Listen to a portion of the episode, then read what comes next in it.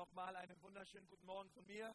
Mein Name ist Konzi Kruse, ich bin Pastor dieser Gemeinde und ich freue mich über jeden, der da ist im Hause des Herrn. Ich möchte dich beglückwünschen. Es ist eine gute Entscheidung, zum 11.30 Uhr Gottesdienst zu gehen und ähm, Gottes Wort zu hören. Und wir befinden uns momentan als Kirche in einer Predigtserie, die lautet Psalmen, sagt mal Psalmen.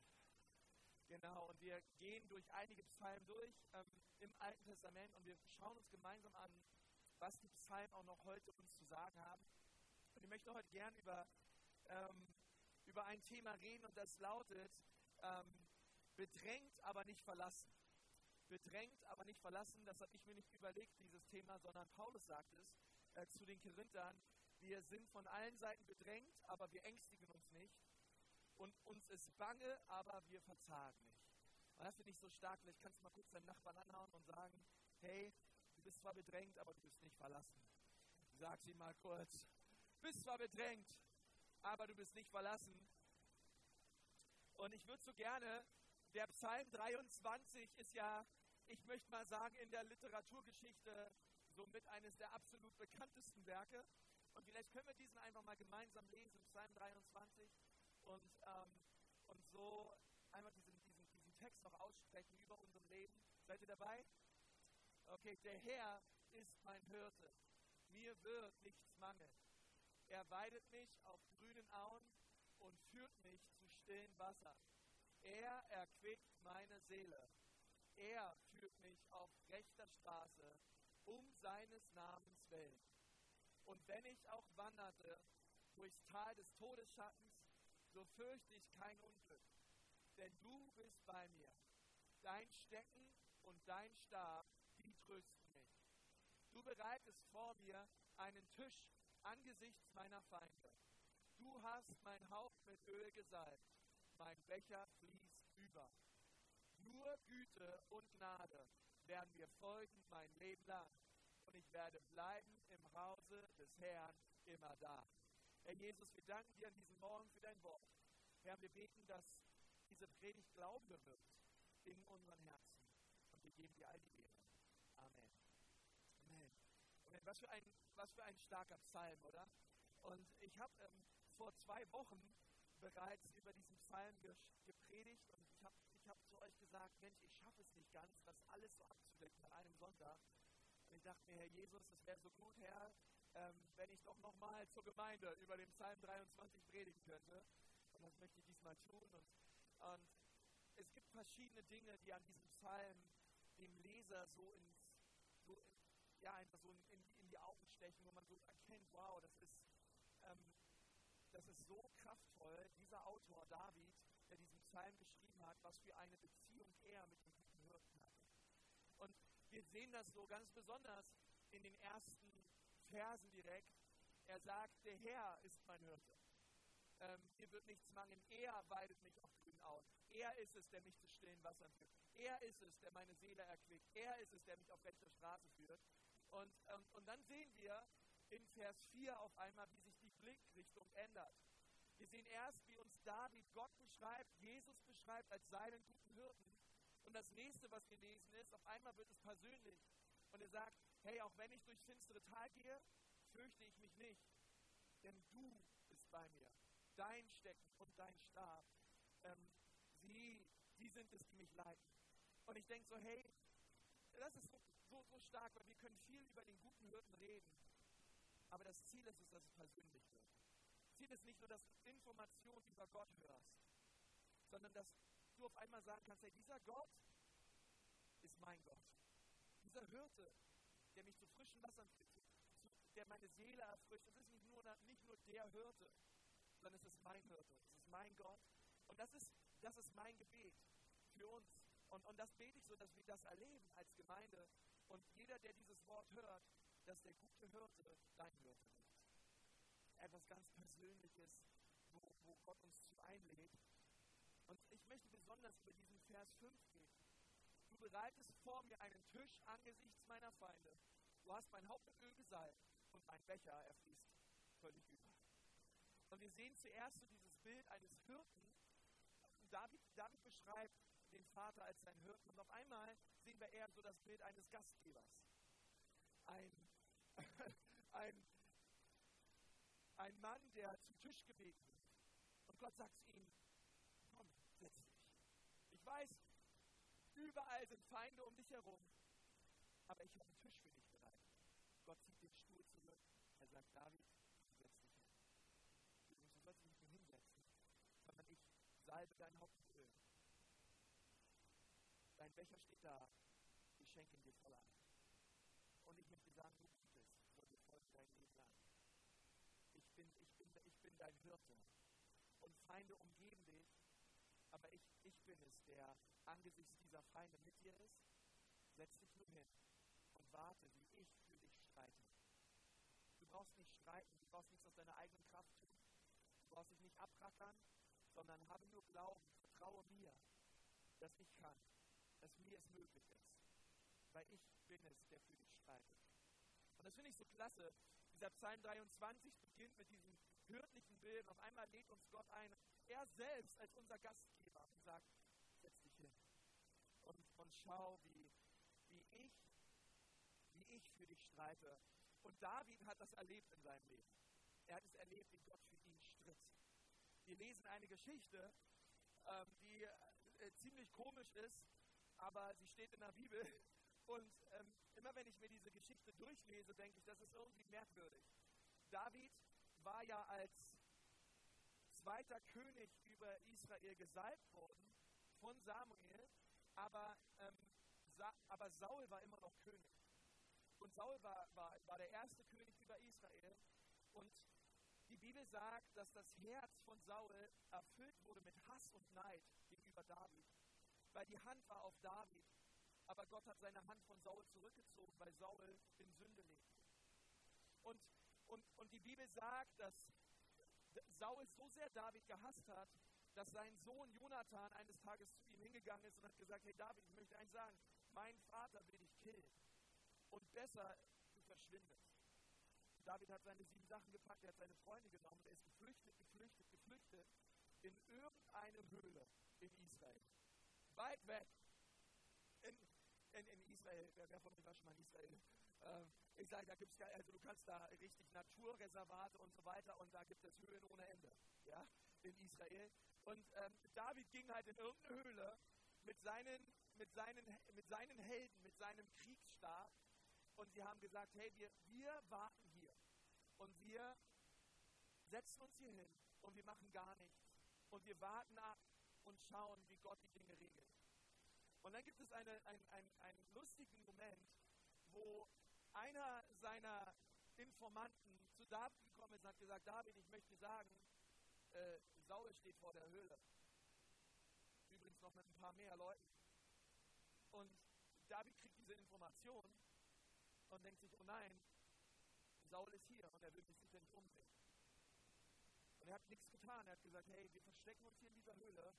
Und er hat gesehen, König Saul, der ihn bis über beide Ohren hasst, in diese Höhle reinkommt. Dir die Hose unterlässt und einen Notruf verrichtet. Also er war nicht da, um David umzubringen, sondern er war einfach da, um aufs Klo zu gehen, in dieser Höhle, in der sich auch David befand. Und David sieht den Saul da, wie er, seine, äh, wie er sein Geschäft erledigt und sieht direkt, weil, weil ich meine, seine Leute haben ihm gesagt, hey David, wenn du Saul umbringen möchtest, dann jetzt. Ähm, wenn ich jetzt, wann, dann haben sie gesungen. Und, äh, und David, auf David war der Geist des Herrn und er hat gesagt, wie, wie, wie könnte ich so etwas tun? Niemals werde ich den Gesalbten des Herrn anfassen. Und, ähm, und er ist hin zu Saul und er schnitt ein Stück seines Gewands ab. Okay, das stellt euch eigentlich wirklich einfach nicht vor. Und ähm, Saul zieht sich die Hose wieder hoch, ja, und geht raus aus der Höhle und zieht wieder von dannen. Und später lesen wir, dass David Saul wieder trifft und zu Saul sagt, hier, schau Saul, ein Stück deines Gewandes. Und vielleicht weiß ich nicht, ob Saul an diesem Augenblick auch sein Gewand anhatte. Auf jeden Fall fehlte ein Stück und er hat gesagt, ja. Und er sagt, schau mal, ich hätte dich umbringen können. Ich habe mich dazu entschieden, es nicht zu tun. Weil meine Zeit noch nicht dran ist als König. Und er, er war, David war umgeben von Feinden. aber Gott hat gesagt, setz dich hin. Ich, ich werde alles für dich regeln. Auch wenn du umlagert bist von Menschen. Ähm, in dieser Höhle, Leute sind da, setz dich hin. Ähm, ich werde für dich streiten. Und wisst ihr, ich möchte heute so gern darüber reden mit uns, was das bedeutet. Ähm, wer, wer sind unsere Feinde? Wer sind die Menschen, wo auch Gott sagt, hey, ich möchte für dich streiten?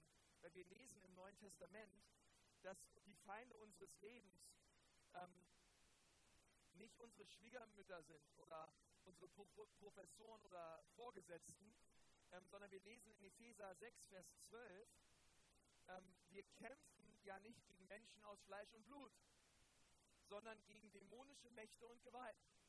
Also sagt die Bibel, hey, ähm, dein, dein Fleisch, dein, dein Kampf ist nicht gegen Menschen. Okay, ähm, es geht nicht darum zu gewinnen gegen Leute und Leute fertig zu machen und sie zu erniedrigen und, und sie zu killen, umzubringen, sondern, sondern das, was das Problem dass, es Menschen gibt, die leben unter einem anderen Herrschaftsbereich. Und das ist der Herrschaftsbereich des Teufels. Und die Bibel sagt, dass, ähm, dass es unterm Strich der Teufel ist, der gekommen ist, um zu vernichten, um zu zerstören, um zu rauben. Und er gebraucht Menschen. Aber unser Kampf ist nicht gegen diese Menschen, sondern Menschen sind gebunden, Menschen sind gefangen in diesen Dingen des Teufels. Und, und Paulus sagt hier zu den Ephesern, wir kämpfen nicht gegen diese Menschen, weil Jesus liebt diese Menschen. Jesus ist am Kreuz für diese Menschen gestorben. Jesus will, dass sie errettet werden. Jesus will, dass sie zur Erkenntnis der Wahrheit kommen. Aber euer Kampf als Gemeinde richtet sich gegen diese Mächte, die diese Menschen kaputt machen. Weil es ist schön, dass Jesus einen Plan für uns hat und das stimmt auch. Aber der Teufel hat auch einen Plan. Der Plan des Teufels ist es, die Menschen zu zerstören, kaputt zu machen und zu vernichten. Es gab einen, einen Zeitpunkt in meinem Leben, da weiß ich, da war der Teufel dabei, mein Leben zu zerstören. Und ich preise den Herrn, dass Jesus mich nicht losgelassen hat, sondern dass er mich an sein Herz gezogen hat und dass ich ihm folgen darf. Und einfach weiß, hey, Jesus hat mich befreit. Und ähm, Spurgeon hat mal etwas sehr Interessantes gesagt. Ähm, ein, ein Satz auch für euch, da steht, ey, wenn der Teufel dich nicht davon abhalten konnte, Jesus als deinen Herrn zu empfangen, wird er als Plan B alles versuchen, aus dir einen trostlosen und erbärmlichen Christen zu machen. Also, hey, wenn du hier bist und du singst, meine Seele lobe den Herrn, hey, das ist schon ein, ein, ein, eine, eine Riesenniederlage. Okay, für den Teufel, weil er, er, er, er hasst es, wenn wir Jesus erheben und, und wenn du Jesus erhebst. Und, äh, und es ist schade genug für ihn, dass du an Jesus glaubst. Und was er jetzt versuchen möchte, ist, er sagt, hey, wenn er jetzt schon an Jesus glaubt, dann soll er wenigstens ein trauriger Christ sein. Oder ein, ein Christ sein, wenn Leute ihn anschauen, dass sie Mitleid haben mit ihm. Und sagen, Mensch, du, das ist aber traurig, wie du ausschiebst. Komm mal mit, komm mal mit Party machen mit mir, damit du wieder ein bisschen fröhlicher wirst im Leben.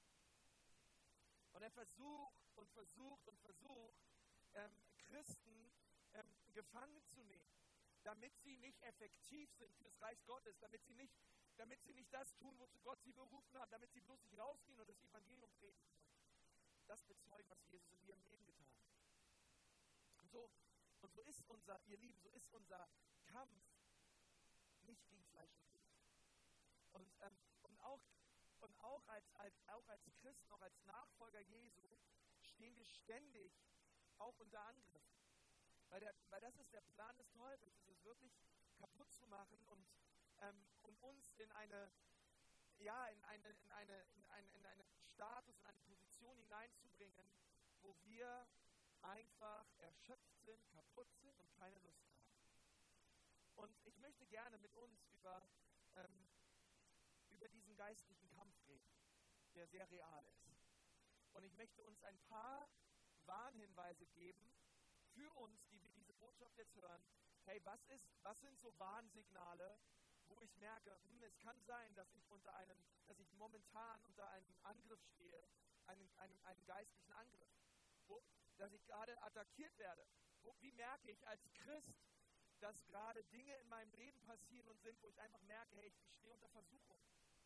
Ich stehe unter der Attacke des Teufels. Und, und so, ich meine ehrlich gesagt, so wie wir im Straßenverkehr Warnsignale haben, ja, wenn ich merke, hey, es gibt ein paar, es gibt ein paar Straßenschilder. Äh, wenn du die einfach übersiehst, dann wirst du schnell sehen, wie dir ganz große LKWs entgegenkommen oder andere äh, tolle Autos. Und, es, ähm, und, so, und so funktioniert unser ganzes Straßensystem. Es gibt Schilder, die uns warnen und sagen, hey, wenn du die siehst, es gibt hier Regeln, die musst du dann unbedingt einhalten. Okay, du kannst nicht einfach fahren, wie du willst, sondern du musst auf die Schilder achten, du musst darauf achten, hey, ähm, wo sind Warnsignale? Es gibt für Herzinfarkt oder für andere, es gibt, es gibt Symptome, die da sind. Und wenn man die einfach ignoriert und einfach weiter ist, wie man ist, einfach weiter lebt, wie man lebt, ey, dann kann es sein, dass du daran stirbst, dann kann es sein, dass du daran erkrankst. Und deswegen gibt es Symptome und, und, und Warnhinweise, die uns helfen sollen, hey, das höchste Eisenbahn, dein Leben zu verändern. Seid ihr noch da? Über solche Warnhinweise möchte ich mit uns reden. Okay, allererste, das allererste Warnsignal, das, was wir so merken können in unserem Leben, ist ähm, das erste, dein Hunger nach mehr von Gott nimmt ab. Ja, allererstes Warnsignal, ähm, hey, dass wir umgeben sind von Feinden, äh, wie, wie David es war im Psalm 23. Dein Hunger nach mehr von Gott nimmt ab. Und verstehst du, wenn du nur noch tust, was du tust, weil du halt Christ bist. Wenn du nur noch die Bibel liest, weil man nun mal als frommer Mensch die Bibel liest. Wenn du nur noch betest, weil man nun mal in die Kirche geht und betet und alles nur noch daran gekoppelt ist, dass du nun mal Christ bist und es deswegen tust, ähm, kann es gut sein, dass dein Hunger nach mehr von Gott ähm, nicht mehr da ist. Im Psalm 42 lesen wir, wie ein Hirsch nach dem frischen Wasser lechzt, so sehne ich mich nach dir, o oh Gott. Ja, ich dürste nach Gott, nach dem lebendigen Gott. Und hier sagt der Psalmist, hey, ich dürste nach frischem Wasser, ich habe eine Sehnsucht nach Gott. Aber wenn du in einem geistlichen Angriff steckst, dann hast du kein Verlangen mehr nach dem Wort Gottes. Ähm, kein Verlangen mehr nach Gebet. Du verlierst die Sehnsucht nach geistlichen Dingen. Die Leidenschaft ist weg. Und und merkst das relativ schnell in, dein, in dein Leben. Ähm, und ich möchte euch sagen, es gibt Zeiten, wo wir Disziplin brauchen, okay? Es gibt Zeiten, wo wir einfach sagen, hey, ich habe keinen Bock auf Bibel lesen, aber ich tue es trotzdem, weil ich weiß, es tut mir gut. Und wenn ich es dann tue, merke ich, die Gefühle kommen. Ja, so ein bisschen wie bei der Nike-Werbung, just do it. Ich mache es einfach. Ähm, aber wenn das nur noch so läuft und wenn du einfach nur noch merkst, das ist alles nur noch ein Krampf, das ist alles nur noch ein, ein Kampf und, und, und boah, einmal Sonntags Wort Gottes hören, das reicht mir schon aus. Ähm, es kann gut sein, dass du momentan in einem geistlichen Kampf steckst und der Teufel möchte Sehnsucht nach mehr von Gott rauben. Und, und das ist wichtig, ja, wenn du sonntags kommst und, jetzt, und, und eigentlich denkst, na ja, eigentlich kann ich mir jetzt mal drei, vier Sonntage sparen, so im Gottesdienst zu gehen, ich schlafe lieber aus und, ähm, und, und, und keine Ahnung, ja, schau mir die letzten äh, Nächte die WM-Spiele an, die ich verpasst habe, bei Gottesdienst, naja, ich weiß nicht so richtig, was mir das bringen sollte. Es kann sein, dass du unter einem geistlichen Angriff steckst, weil der Teufel nicht möchte, dass du das Wort. Er nicht möchte, dass du in die Gemeinde kommst. Und, ähm, und das sind einfach so Warnsignale. Das zweite ist eine körperliche und emotionale Erschöpfung. Ähm, in Daniel 7, Vers 25 lesen wir etwas sehr Interessantes. Dort steht, ähm, und er wird Worte gegen den Höchsten richten, er wird die Heiligen des Höchsten zermürben. Und die Rede ist vom Teufel. Und ähm, was der Teufel möchte, ist, er möchte uns zermürben, er möchte uns aufreiben. Und Paulus sagt einmal, hey, werdet nicht müde darin, Gutes zu tun. Und wenn du ehrlich bist und sitzt vielleicht hier und sagst, ehrlich gesagt, ich bin ziemlich müde geworden, Gutes zu tun. Äh, ich meine, ich tue mir selber Gutes, aber ähm, eigentlich bin ich müde geworden. Ähm, ich bin müde geworden und, und, und du bist vielleicht auch körperlich müde geworden. Elia hat einen, einen Kampf erlebt, als er die Baalspriester versammelt hatte und er hat ihnen gesagt, hey, ich möchte euch zeigen, wer der wahre Gott ist. Ob es euer Gott ist, Baal, oder ob es mein Gott ist, der Gott Abrahams, Isaaks und Jakobs. Und er hat zu ihnen gesagt, hey, ähm, kommt hier auf diesen Berg und wir beten, dass Feuer vom Himmel kommt. Und wenn ihr betet und euer Gott antwortet mit Feuer, dann möchte ich euren Gott anbeten.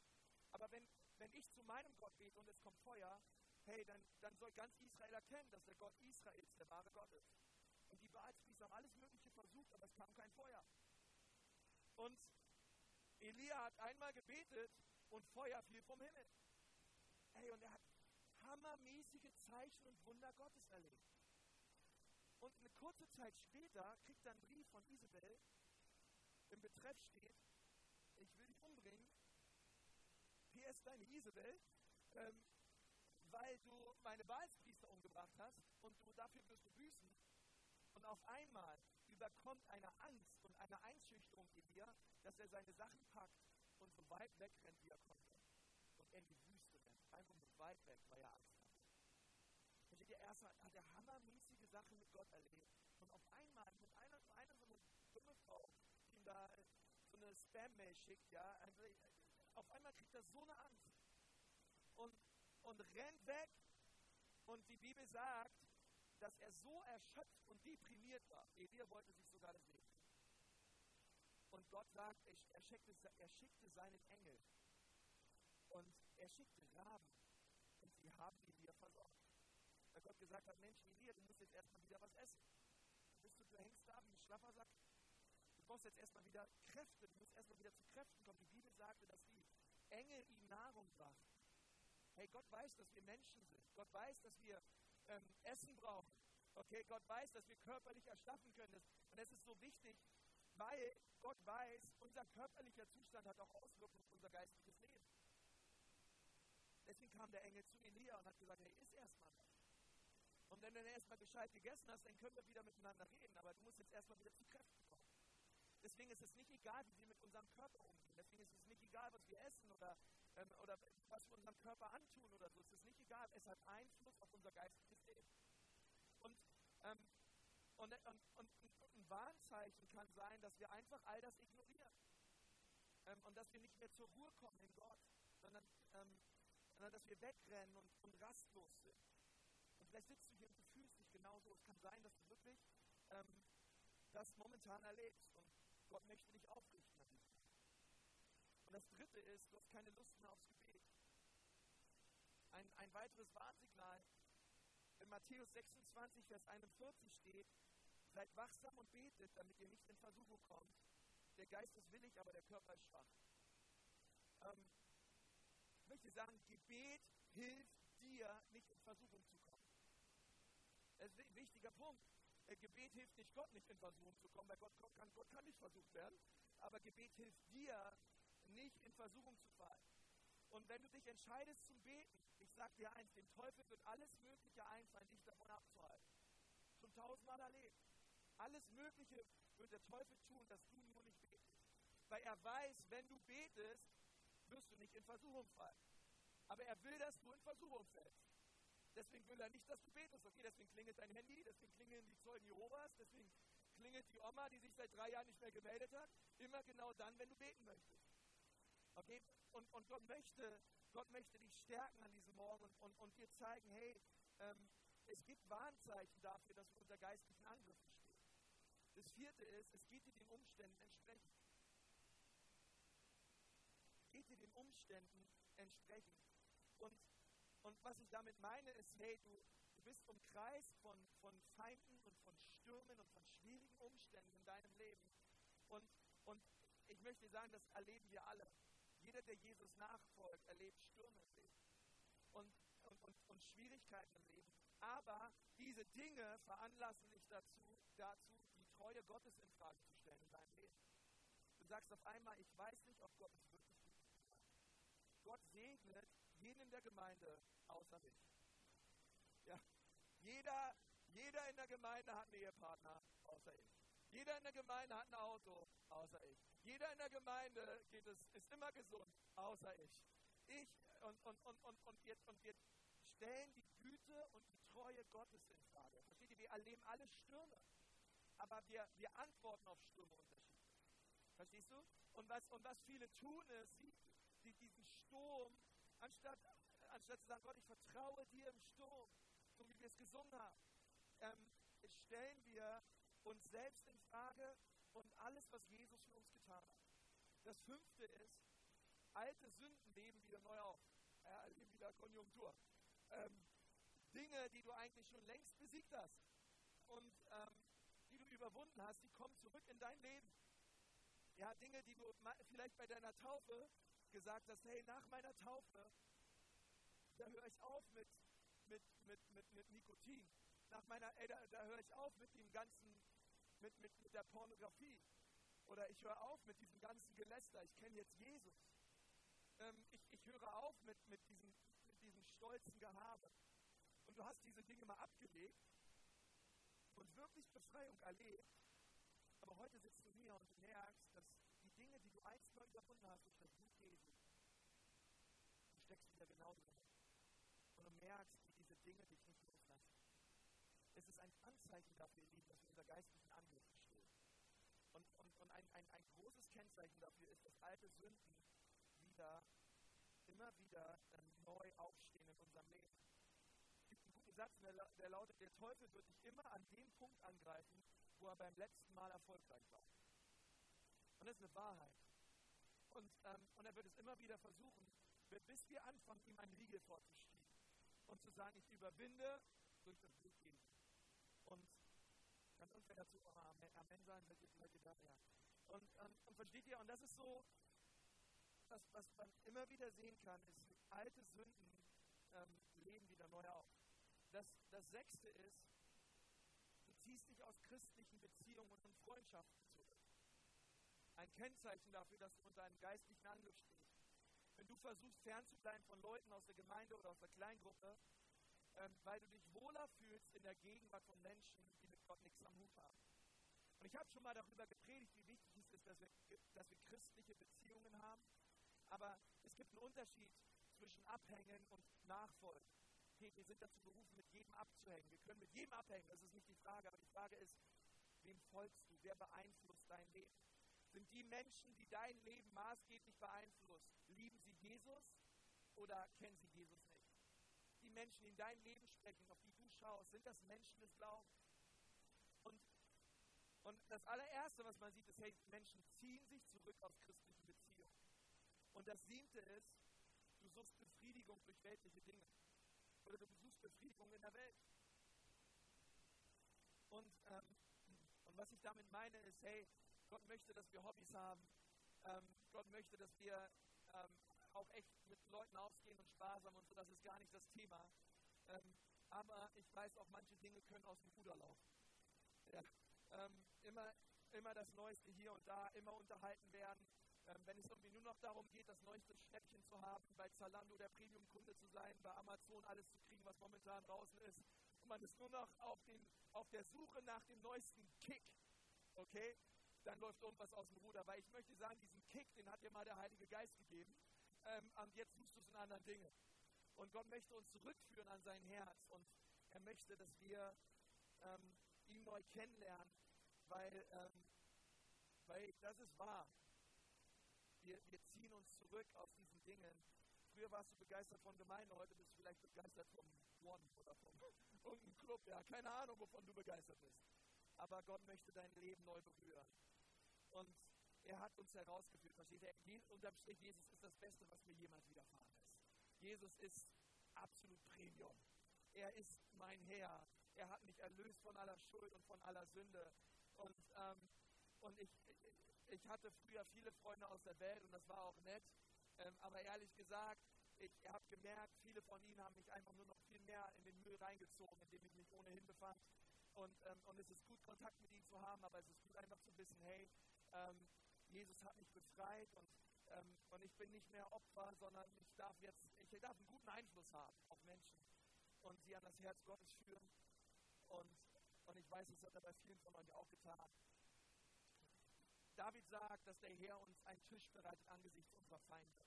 Aber unsere Feinde sind keine Menschen, ähm, sondern Gott möchte, Gott möchte uns mit seinem Geist salben, er möchte unseren Becher voll eingießen angesichts der Versuchungen und der Angriffe unseres Und ähm, es ist wichtig, das zu sehen. Und ich möchte dir zum Schluss zwei Schlüsse geben, die du nehmen kannst und sagen kannst, hey, wie kann ich in dem widerstehen? Was kann ich tun, Pastor, heute Morgen? Und du hast gemerkt, hey, diese sieben Dinge, ähm, vielleicht merkst du ein oder zwei Punkte in deinem Leben, hey, das, das ist echt eine Sache in meinem Leben, wo ich merke, dass ich angegriffen werde. Was kannst du tun? Und ich möchte gerne, dass wir nochmal diesen Psalm 23 anschauen. Ähm, und ich habe mal alles unterstrichen, wo es David um den Herrn ging und wie oft er den Herrn angesprochen hat. Und wir lesen, der Herr, er, er, er seines Namens. Und, und wie, wie, wie, oft, wie oft David den Herrn anspricht als sein Fels und als seine Rettung und als sein Erlöser.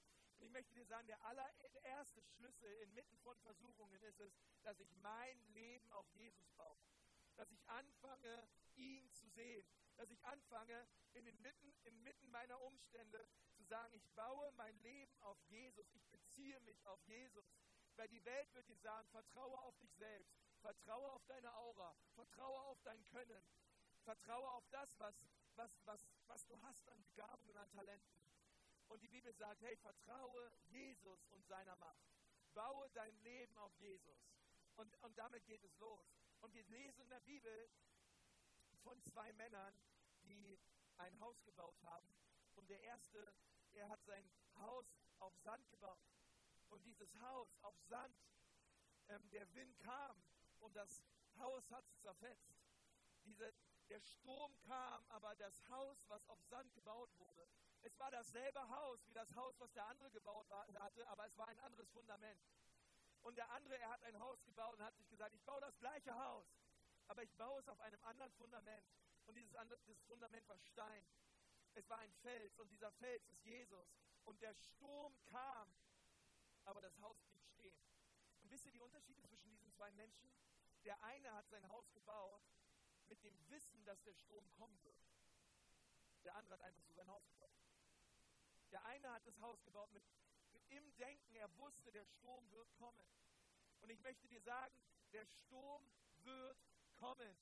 Baue dein Haus, baue deine Ehe, baue deine Familie, baue dein Single-Sein, baue es auf Jesus.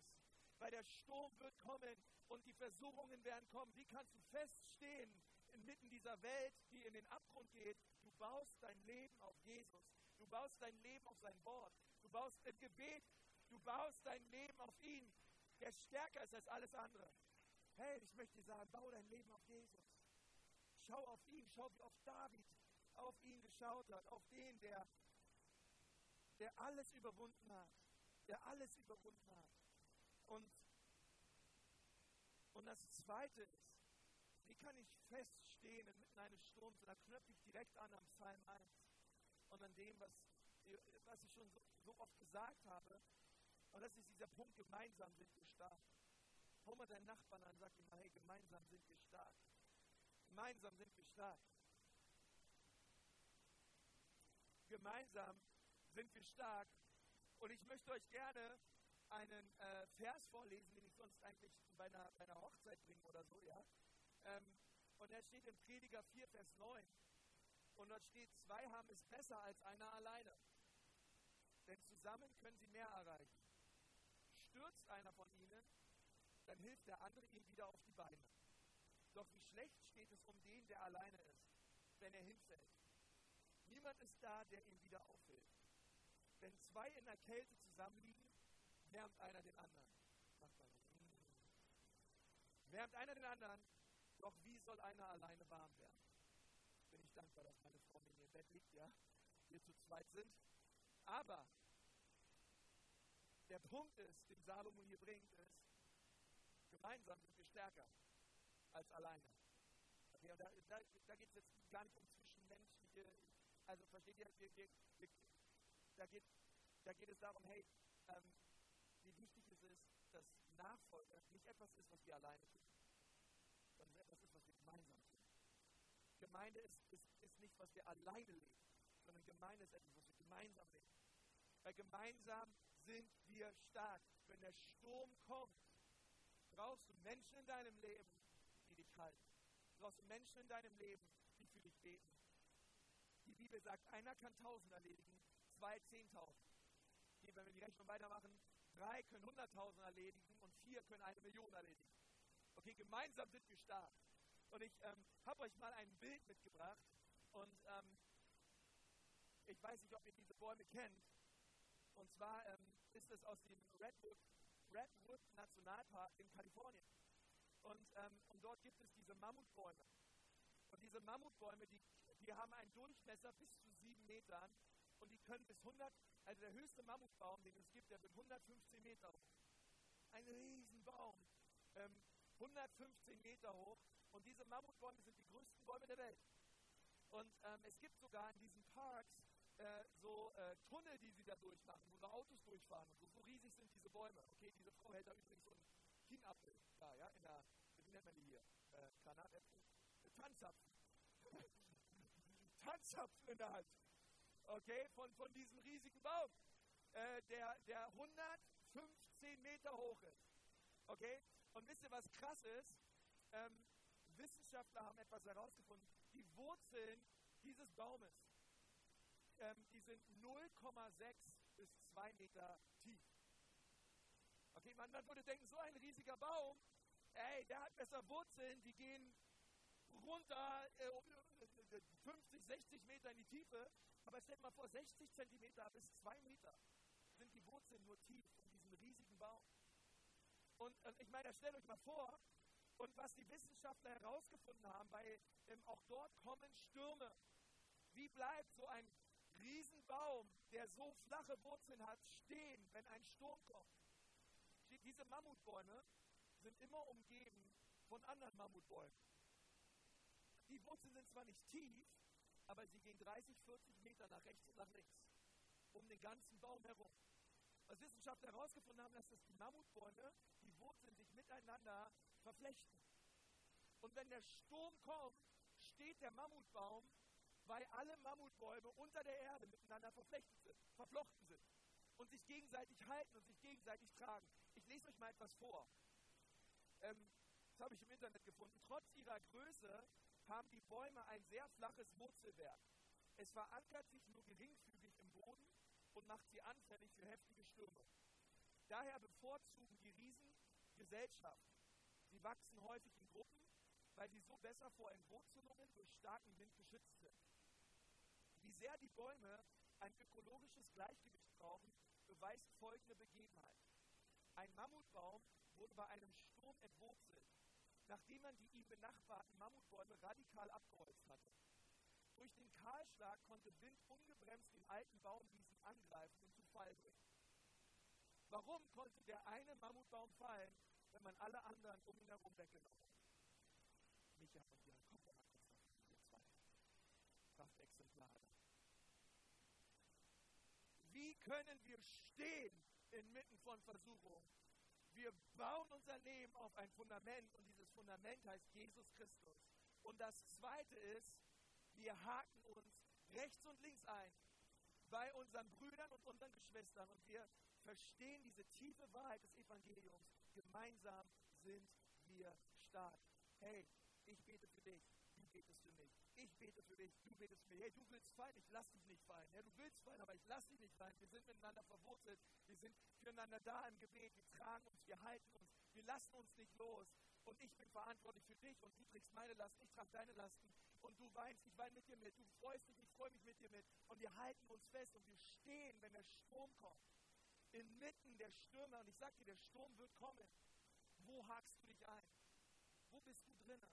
Wo sind christliche Freunde, Menschen, die Jesus leben in deinem Leben, die dich halten, wenn der Sturm kommt? Weil der Sturm wird kommen. Wir brauchen Freundschaft. Hat wir dazu einen Amen? Okay, ihr, ihr könnt euch hinsetzen. Wir, wir brauchen Leute in unserem Leben, ähm, die uns, in uns investieren, mit denen wir gemeinsam stehen, denn wir alle, alle, alle erleben Versuchung. Aber manche fallen und andere bleiben stehen. Und ich möchte sagen, sei dabei, investiere dich rein, hey, komm in eine Kleingruppe. Sei dabei, öffne dich für Beziehungen in der Gemeinde, lade Leute ein, lass uns ähm, einfach gemeinsam Glauben leben. Lass uns nicht losgelöst von anderen meinen, hey, ich ziehe mein Ding durch. Nein, sondern hey, das, wir folgen Jesus gemeinsam nach. Und wir ermutigen uns gegenseitig und reizen uns an zu gut werden. Das können wir nur machen, wenn wir wie die Mammutbäume gemeinsam stehen. Und unser Gott, das ist ein Riesenmammut, ja, der ist äh, ein, ein Megamammut. Und, äh, und der ist daran interessiert, der ist daran interessiert, dass wir leben. Wisst ihr, dass es sogar Bäume, Mammutbäume gibt, wo Wissenschaftler gesagt haben, die sind tot. Aber die stehen noch. Und die anderen Bäume haben ihn nicht losgelassen. Die stehen noch aufrecht, obwohl innen drin kein Leben ist. Aber die anderen Mammutbäume halten ihn aufrecht. Und, und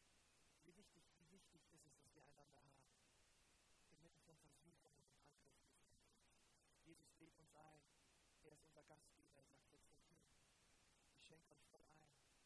Güte und Gnade wollen uns folgen unser Leben lang. Ich werde bleiben und haben die Herrn. Und einen letzten Gedanken. Ist das nicht krass, dass wenn wir uns mal überlegen, ungefähr bei den meisten von uns 60 Jahre, 60 Jahre weiter, stellt euch einfach mal vor, 60 Jahre später, die allermeisten, die so auf der Welt erleben, wir werden sein,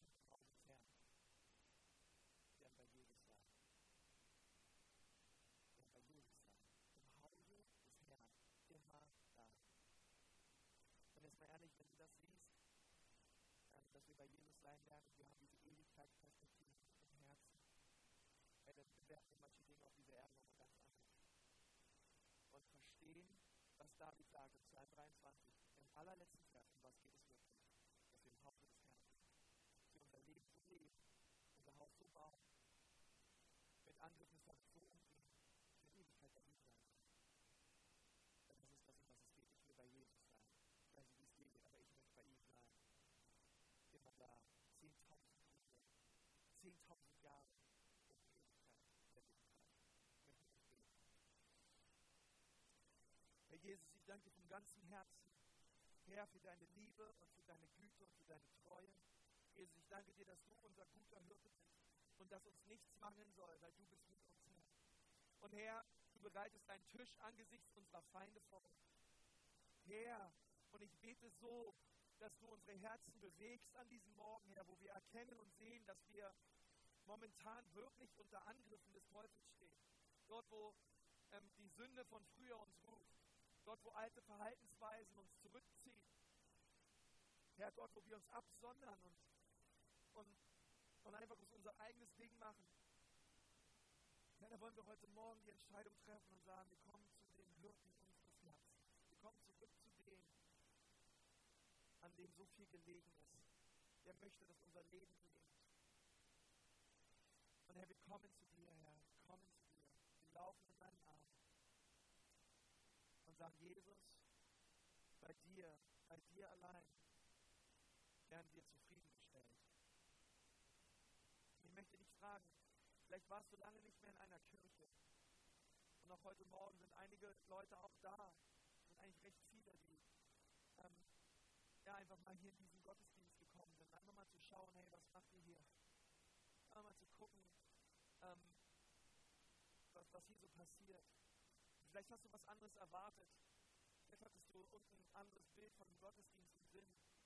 Aber du sitzt hier und du merkst eigentlich, dass, dass Gott sehr wohl interessiert ist an deinem Leben. Dass es ihm nicht egal ist, wie es dir geht. Dass es ihm nicht egal ist, ob du einfach in deinen Sünden weiterlebst, sondern du merkst, dass es dort jemanden gibt, einen guten Hirten, der dein Leben leiten möchte. Wenn du hier sitzt und du merkst, du leitest dein Leben selber, du, du leitest es selber, aber du merkst immer wieder, dass du in, in Sackgassen landest und du merkst, dass, dass, dass du heute als Geschöpf dem Schöpfer gegenüberstehst. Und dass du sagst, guter Hirte, ich will mein Leben nicht mehr selber leiten, sondern ich möchte dir die Leitung und die Führung meines Lebens überlassen. Ich möchte dich bitten, Jesus, dass du mir vergibst, dort, wo ich, dort, her, wo, wo ich einfach gedacht habe, dass so wie ich lebe, so wie ich denke und meine, wie das Leben funktionieren sollte, dass das die einzige Wahrheit ist. Du erkennst heute Morgen, dass es mehr gibt als das, viel mehr. Dass es einen Erlöser gibt, der 2000 Jahren am Kreuz für. Der all, seine, all deine Schuld und all deine Sünden auf sich genommen hat. Und der dir sagt heute Morgen, ich vergebe dir. Ich vergebe dir. Ich vergebe dir jede Lüge. Ich vergebe dir jede Unreinheit. Ich vergebe dir alles Lästern. Ich vergebe dir alles Mögliche, wo du alles Mögliche mehr geliebt hast als ich. Ich vergebe dir. Und ich strecke meine Hand dir entgegen. Und heute Morgen ist diese Zeit gekommen, wo du sagen kannst, Herr, ich strecke mich aus nach dir und ich ergreife deine Hand. Und Jesus, ich mache dich zu dem Herrn meines Lebens. Und ich möchte sagen, wenn du diese Entscheidung triffst, du brauchst gleich nicht nach vorne kommen und du musst auch nicht aufstehen, aber ich möchte gerne für dich beten. Wenn du sagst, ich ergreife die Hand des Hirten und ich bitte, ich bitte Jesus, dass er mir vergibt. Du hast dieses Gebet so in deinem Leben noch nie gesprochen. Du hast es mal vor ganz langer Zeit gesprochen. Aber du merkst, es ist wichtig, dass du diese Entscheidung heute Morgen erneuerst. Weil es nicht um Religion geht, sondern um Beziehung mit Lebendigkeit. Und während wir die Augen geschlossen haben, möchte ich einmal diese persönliche, diese persönliche Entscheidung, dass du sie jetzt gerade triffst. Und wenn du sagst,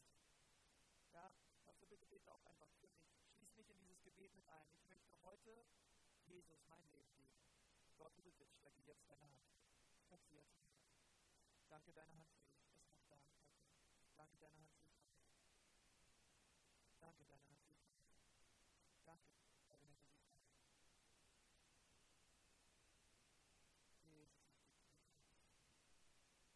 Jesus, ich danke dir so sehr, Herr, für diese Menschen, die das so festgemacht haben gerade und sich so den allerersten Schritt gemacht haben, ihre Hand out of his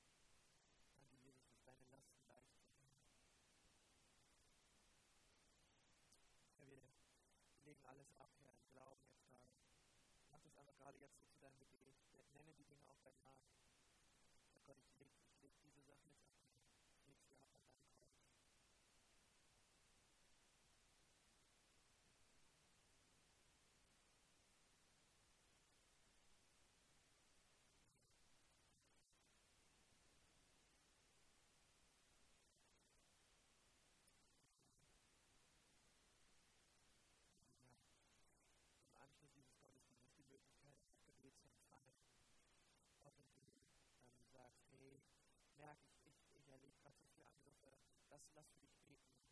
Ähm, da gibt es einige Mammutbäume, die stehen da an der Seite und die wollen dich einhaken und die, die wollen mit dir beten und die wollen ähm, ja, Gottes, Gottes Segen und Verheißung über dein Leben aussprechen. Und Gott zusammen die Dinge abgeben, die dich so bewegen, die dich so unterdrücken in deinem Leben.